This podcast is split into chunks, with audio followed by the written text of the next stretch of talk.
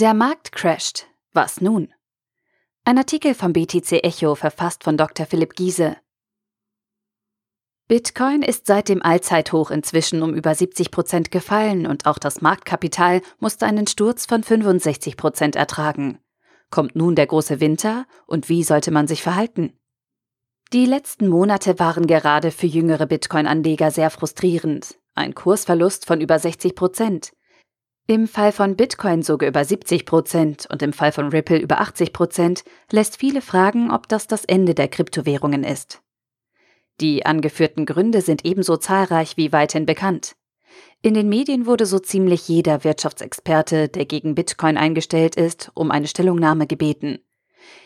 Die immer mehr um sich greifende Regulation an den chinesischen und anderen Märkten führt verständlicherweise ebenso zu einer Verunsicherung wie der jüngste Werbeban auf Facebook oder die Sperre bezüglich der Kreditkarten. Viele Leute haben im letzten Jahr sorglos investiert, teilweise mit Geld, welches sie nicht hatten. Nun möchte der Fiskus seinen Anteil an Gewinnen haben. Die Sorgen um Tether kulminierten in den Gerüchten einer Marktmanipulation des Bitcoin-Preises, so dass viele in der aktuellen Preisentwicklung eine Marktmanipulation von Bitfinex sehen, ungeachtet dessen, dass auf Deutsch mehr Exchanges Bitcoin kaufbar ist als nur auf Bitfinex. Oft wurden die Futures am CBOE und am CME als mögliche Gründe für einen sinkenden Bitcoin-Preis angeführt. Auch wenn hier zu betonen ist, dass das mit den Futures zusammenhängende Handelsvolumen zu gering für eine nachhaltige Kurskorrektur ist, sollte der psychologische Effekt beachtet werden. Auch kleinere technische Gründe wie dramatisch hohe Transaktionsgebühren Bitcoins und die Grabenkämpfe zwischen Bitcoin Cash und Bitcoin spielen hier eine Rolle. Schließlich, und ich denke, das ist der Hauptgrund, haben im letzten Quartal viele die Kryptowährungen für sich entdeckt. Deren Profite sind, wenn sie zum Beispiel in Tron investiert hatten, seit dem Allzeithoch um 90 Prozent gefallen. In dem Zusammenhang ist auch eine übertriebene Erwartung bezüglich der Preisentwicklung zu nennen, sei es bezüglich Bitcoin, sei es bezüglich anderer Währungen. Deshalb gibt es nicht wenige frustrierte Neuanleger, die ihr Geld jetzt aus dem Markt nehmen, auch auf Kosten von Verlusten.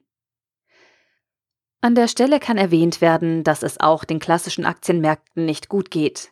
Seit Ende Januar sind alle großen Märkte wie der SP 500, der Nasdaq, der Dow Jones, der SSI Composite Index und auch der DAX am Fallen. Das ist interessant, da sich der Kryptomarkt bisher immer antizyklisch zu klassischen Märkten verhalten hat. Sowohl der Markt der Kryptowährungen als auch der Rohstoffe wurde immer als Sicherheiten gegenüber dem Aktienmarkt gesehen. Sicherlich könnte man hier der Hoffnung Ausdruck verleihen, dass gegebenenfalls ein derartiges antizyklisches Verhalten nun einsetzen könnte, doch ist es für solche Prognosen noch zu früh. All diese Gründe wurden seitens BTC Echo mit eigenen Artikeln bedacht und gerade gestern einen Blick auf die jüngste Erschütterung geworfen. Wir haben uns immer bemüht, sowohl überborderndem FOMO als auch übertriebenem FAT sanft entgegenzuwirken. Und heute muss gegen Letzteres etwas angeschrieben werden. Die genannten Gründe haben eine gemeinsame Eigenschaft. Keiner davon stellt den fundamentalen Wert Bitcoins in Frage. Sicherlich waren die Transaktionsgebühren im Fall von Bitcoin in die Höhe geschossen. Sicherlich gab es Scam-ICOs. Aber nichts davon hat den Sinn eines dezentralen, verteilten Peer-to-Peer-Netzwerkes insgesamt in Frage gestellt. Stattdessen wird über den Wert von Distributed Ledgers in verschiedenen Sektoren weiter nachgedacht. Auch das Interesse an Bitcoin wächst mit dem Lightning Network und den aktuell sehr geringen Gebühren. Auch andere Kryptowährungen entwickeln sich weiter. So soll Mitte des Jahres Dash Evolution erscheinen, um nur einen wichtigen Meilenstein zu nennen. Ebenso werden verschiedene Nachrichten negativer gesehen, als sie tatsächlich sind. Ein Verbot hinsichtlich des Erwerbs von Kryptowährungen über eine Kreditkarte ist, wenn man bedenkt, dass auch klassische Aktien nicht mit Hilfe einer Kreditkarte gekauft werden können, nicht überraschend, sondern die übliche Politik, was den Erwerb von Anlagen betrifft. Ebenso ist das Verbot von Werbung im Kryptobereich auf Facebook und Instagram, wenn man sich an einen Großteil der Werbungen erinnert, nicht das Schlechteste. Wenn wir uns wünschen, dass Kryptowährungen ernst genommen werden, dann sollten wir Maßnahmen, die eine solche Seriosität unterstützen, nicht als Angriff sehen. Ich bin ganz offen, aktuell sehe ich keine kurzfristige Besserung. Es mag tatsächlich sein, dass den Anlegern im Kryptobereich ein längerer Winter bevorsteht. Ein Blick auf den vor einiger Zeit schon einmal diskutierten Wochenchart zeigt, dass Bitcoin nun nachhaltig unter den EMA 20, einen wichtigen Support, gefallen ist. Neben dem Candlestick-Chart ist der MACD und der RSI eingezeichnet. Um das MACD-Verhalten über mehrere Jahre analysieren zu können, ist dieser ebenso wie der Candlestick-Chart logarithmisch geplottet. Wir sehen, dass ein Sinken unter den EMA 20 seit längerer Zeit nicht mehr vorkam. Eingekreist sind die Male, an denen das passiert ist. Ein Blick auf den MACD zeigt, dass der Sturz im Mai 2014 sich von dem Anfang 2014 insofern unterscheidet, als dass der MACD deutlich steiler gefallen ist. Ein weiterer Unterschied ist, dass der RSI deutlich tiefer war.